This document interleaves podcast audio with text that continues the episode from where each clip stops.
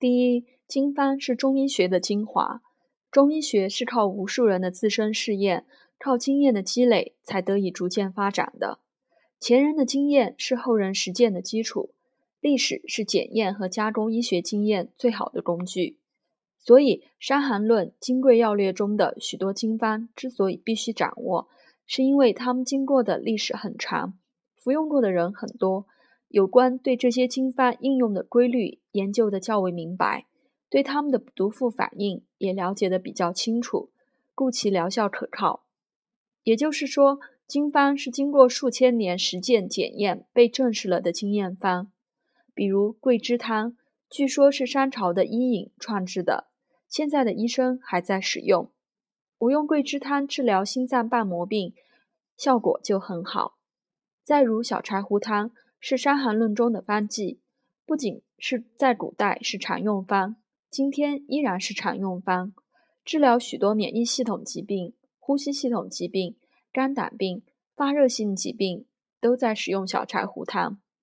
而且不仅我们中国人用，日本人也用，韩国人也用。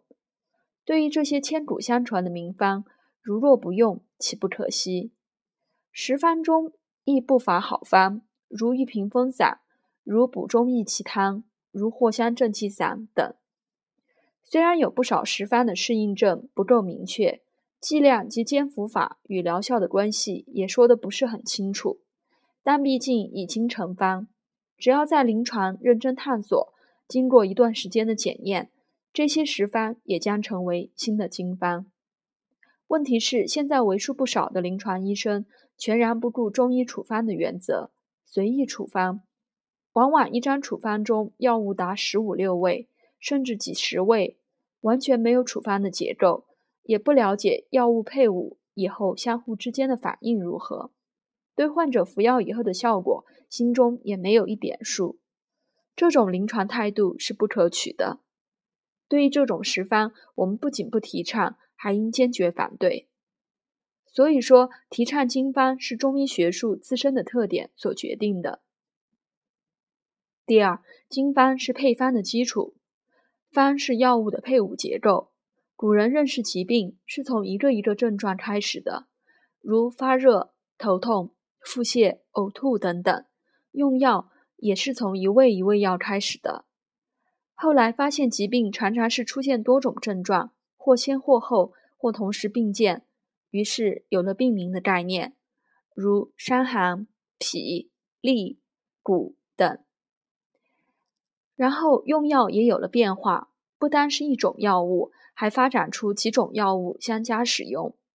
经过不知多少人的实践，也不知过了多少年代，慢慢的这种配伍的结构趋于稳定，于是有了名方名，如桂枝汤、麻黄汤、小青龙汤、大柴胡汤、温经汤等。就像棋手必须熟读棋谱，画家必须熟识画谱一样。经方成了医生处方用药的基础和原则。就算当今常用的食方，也多是在经方的基础上演变而来的。例如，大家熟悉的温胆汤，就是由小半夏加茯苓汤加味而来的。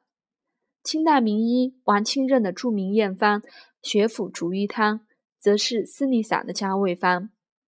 清代名医叶天士的焦煤汤、连梅汤等。就有乌梅丸的影子，藿香正气散则是半夏厚朴汤的变方。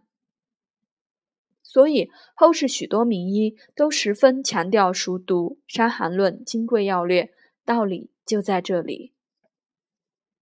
第三，经方其他许多有其他许多优点，一是用药精炼，《伤寒论》《金匮要略》中的处方药物较少。大多在二至七味。对于理解经方的结构，对于临床疗效的观察，以及现代药理研究和新药的开发，都较为便利。特别是许多二至四味药的小方，更是后世组方的基础，可称为方根。二是价格低廉，经方使用的药物大多为常用药，其中植物药居多，再加上处方药味少。所以价格比较比较低廉。我常用大胡台大柴胡汤原方治疗胰腺炎；柴胡、黄芩、半夏、大黄、枳实、芍药，加上生姜、大枣，每天只要三元多钱。桂枝汤则更便宜，每天一元就够了。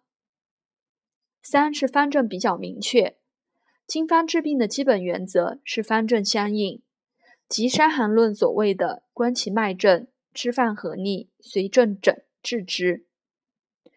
病皆与方相应者，乃服之。也就是说，应用经方治病，必须严格遵循其适应症。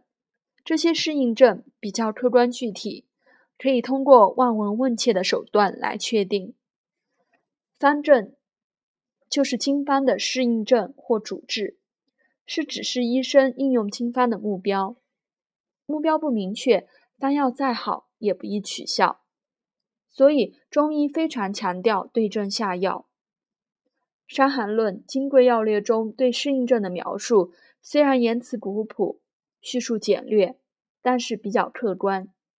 经过后世许多医家的充实和完善，许多经方的方证已经基本明确，如大柴胡汤证的暗之心下满痛，炙甘草汤证的脉结带、心动悸等。